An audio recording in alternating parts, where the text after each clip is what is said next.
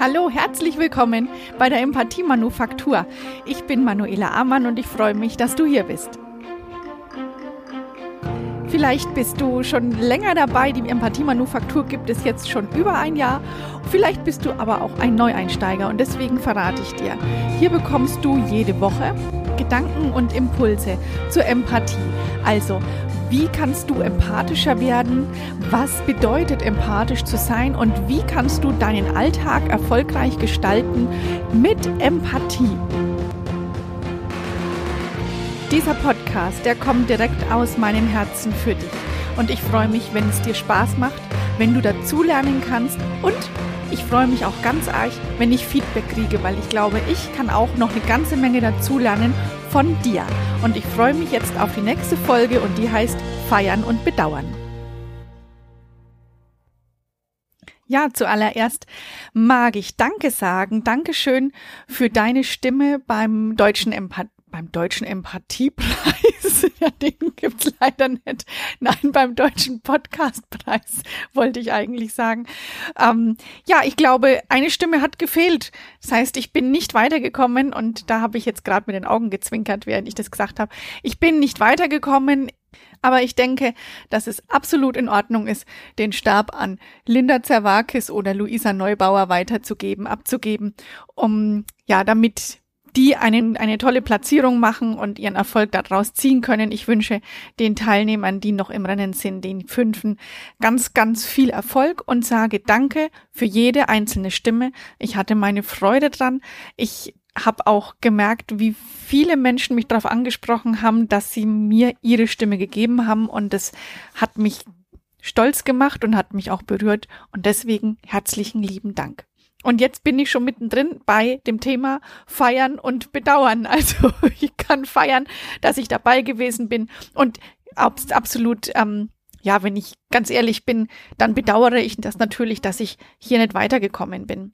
Das Feiern und Bedauern, das habe ich bei der gewaltfreien Kommunikation Ausbildung gelernt. Und zwar war das Feiern und Bedauern fester Bestandteil am Ende eines jeden Ausbildungstages.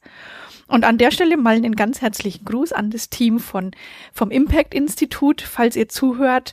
Ähm, bei euch habe ich das Feiern und Bedauern schätzen gelernt. Ich grüße euch ganz herzlich. Und ich weiß, dass Feiern und Bedauern im gleichen Maße heilsam ist. Und deswegen dachte ich, hat's eine eigene Folge verdient. Naja, also jetzt könnte man sagen, feiern können wir ja nicht, weil ja Corona ist.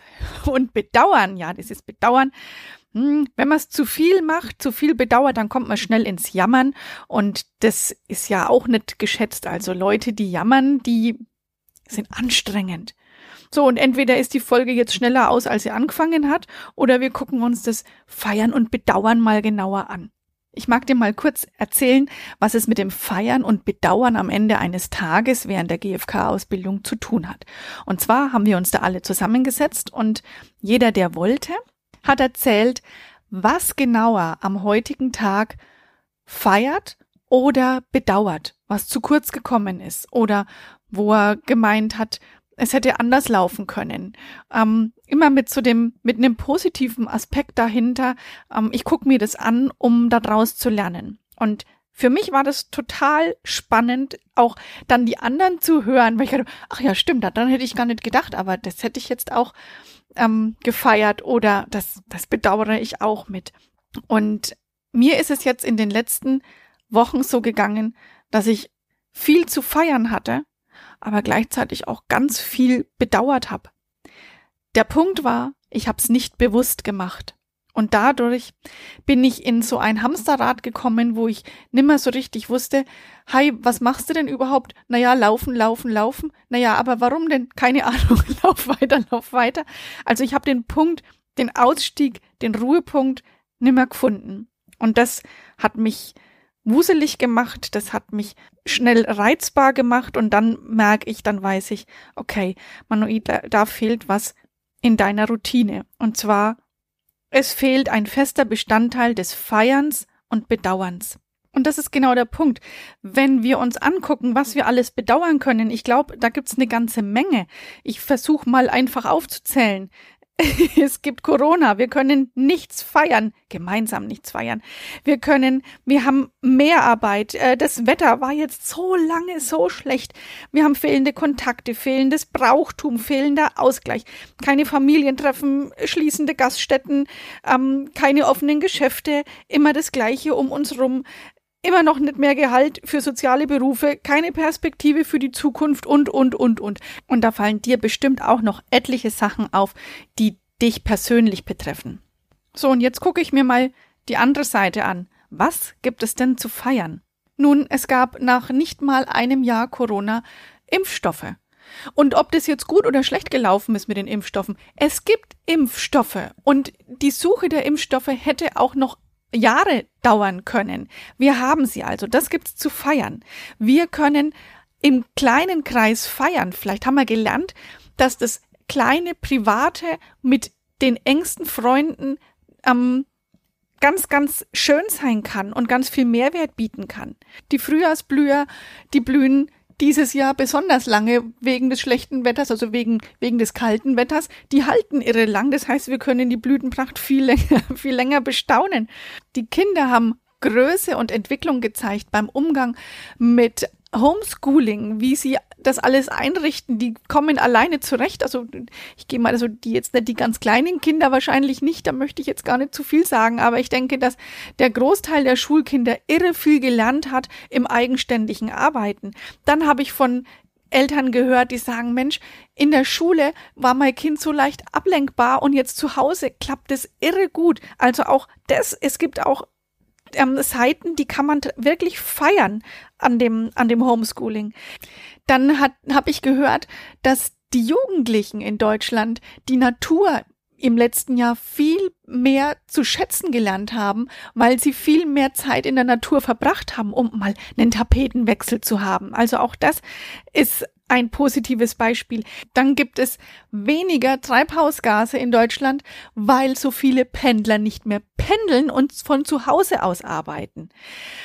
All das kann man feiern. Ich weiß jetzt noch, es hat ein Mädchen aus England es geschafft. Die hat sich geärgert, dass an den Zeitschriften, die man kaufen kann, immer so ähm, Plastikspielzeug mit dranhängt. Die hat Briefe geschrieben und hat erreicht, dass äh, der Besitzer einer großen ähm, Supermarktkette dafür gesorgt hat, dass er keine Zeitschriften mehr in seinen Supermärkten hat, die solche Plastikspielsachen damit dranhängen. Also ein riesengroßer Erfolg. Also es, es geht wirklich auch was vorwärts und das dürfen wir nicht vergessen. Und bestimmt fallen auch dir da wieder Sachen ein in deinem privaten Bereich, die du feiern könntest und die es wert sind, gefeiert zu werden. Die Frage ist jetzt, was haben wir denn davon, wenn wir das gemacht haben? Nun, wenn wir das nicht machen, dann passiert das, was mir zuletzt passiert ist. Ich habe den Überblick verloren. Und deswegen sage ich, es ist super, super wichtig und es wird dich erfolgreicher machen in deiner Freude und in deiner Leichtigkeit, wenn du dir eine Routine angewöhnst, in der du jeden Tag feierst und bedauerst. Denn dann wird dir bewusst, dass es immer wieder Sachen gibt, die es zu bedauern gibt, aber dass es auch gleich viel oder vielleicht sogar noch mehr Sachen gibt, die gefeiert werden können. Dann gelingt es leichter, Oberwasser zu behalten. Und ich denke, gerade jetzt in der Zeit, wo es immer noch so anstrengend ist, mit diesen, mit diesen Veränderungen umzugehen und wir uns immer noch nach dem Aus der Krise sehnen, ist es wichtig, sich das bewusst zu machen. Die, die nächste Frage ist dann, ja, und wie mache ich das? Also es gibt ganz viele Menschen, die sagen, du brauchst eine Morgenroutine. Ich für meinen Teil habe festgestellt, es ist echt cool, eine Morgenroutine zu haben. Die bringt dich wirklich weiter. Wobei ich nicht sage, dass du eine Morgenroutine brauchst. Vielleicht ist ja eine Abendroutine für dich was richtig Gutes, weil du abends eher zur Ruhe kommst. Vielleicht ist aber auch für dich eine Morgen- und eine Abendroutine gut. Und was du in dieser Zeit für dich machen kannst, das ist folgendes. Du nimmst dir am besten 20 Minuten Zeit, in denen du still sitzt, die Augen vielleicht leicht schließt oder ganz schließt und zum Beispiel mit einer geführten Meditation anfängst. So mache ich das am Morgen. weil ich das brauche, so als, als Führung in meinen Tag rein. Ich mache das mit Headspace, das ist eine App, die kann ich echt gut empfehlen. Es gibt aber auch noch ganz viele andere, wie zum Beispiel Mind Valley und ähm, der andere Name fällt mir gerade nicht ein. Also guck dich da ruhig mal um. Da gibt's ganz tolle Sachen, die dir helfen zu reflektieren. Und dann stell dir doch einfach selbst die Frage, was gibt es zu feiern? Und danach, und was gibt's zu bedauern? Und guck das wie von einer Vogelperspektive aus an. Guck's dir nicht an mit all deinen Emotionen, sondern guck ran, guck, dass du mehr von oben drauf guckst, ohne zu bewerten. Und es bringt jetzt nichts, wenn du das einen Tag machst und dann sieben Tage nicht, sondern du solltest das vor allem in der Anfangszeit jeden Tag machen, damit das auch eine Routine werden kann. Man sagt, 60 Tage brauchst du, um ja, um eine Routine entwickeln zu können. Also bleib da dran und mach höchstens mal ein oder zwei Tage Pause, bis du wieder deinen Rhythmus aufnimmst. Und wann du das machst, das bleibt ja dir überlassen. Und aus eigener Erfahrung kann ich sagen, es fehlt was, wenn man es nicht tut, und das ist der Überblick. Und den Überblick, den brauchst du, um mit Dankbarkeit und Freude und Leichtigkeit durch deinen Alltag zu gehen. Denn die, die großen Herausforderungen, die warten ja trotzdem noch darauf, angenommen zu werden. Und dann guck mal, dass du da wirklich eine Routine für dich entwickelst. Ich habe vorhin von 20 Minuten gesprochen. Aus dem Zen, da kommt ein schöner Spruch, der heißt, meditiere jeden Tag 20 Minuten, außer du hast keine Zeit dann meditiere eine Stunde.